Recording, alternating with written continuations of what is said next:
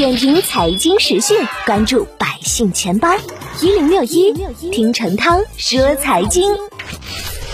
流动性宽松，货币基金的收益一降再降。目前，国内最大的货币基金天弘余额宝的七日年化收益率已经降至百分之二点二八，继续在历史最低位附近徘徊。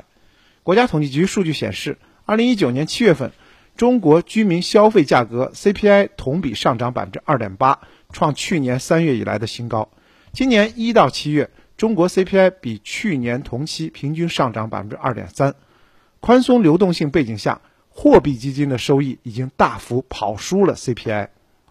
作为货币基金的代表，余额宝呢诞生在二零一三年的五月末，相比市场首支货币基金晚出生了十年，但却评价着自身小额分散。便捷等特性及渠道平台优势，开启了互联网金融的零钱理财时代。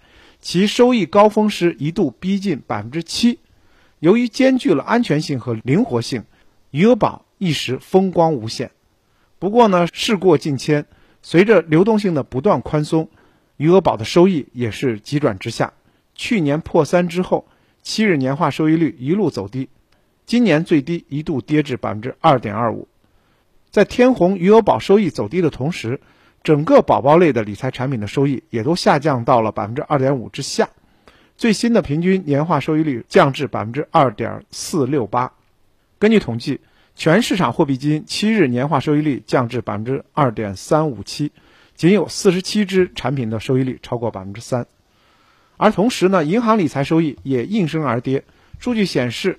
在七月，长三角地区整体银行理财收益环比下降到了百分之三点八八左右，收益率大幅下降，主要还是因为资金面宽松。今年以来，已多次降低银行存款准备金率，市场流动性处于合理宽松的状况。以投资银行存款、同业存单为主的宝宝类货币型基金收益下降是必然的。